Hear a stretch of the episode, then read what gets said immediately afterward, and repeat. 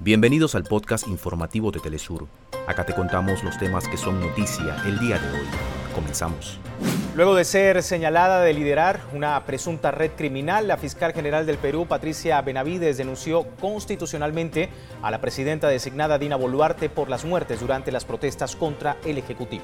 Venezuela transita la última semana de campaña electoral de cara al referendo consultivo sobre el territorio esequibo. El movimiento de resistencia palestino Hamas e Israel acuerdan extender por dos días la tregua humanitaria en la franja de Gaza luego de concretar el cuarto intercambio de rehenes y secuestrados. Se inauguró en Cuba la décima Convención Internacional de Actividad Física y Deporte. De... Hasta acá nuestros titulares. Para más información recuerda que puedes ingresar a www.telesurtv.net.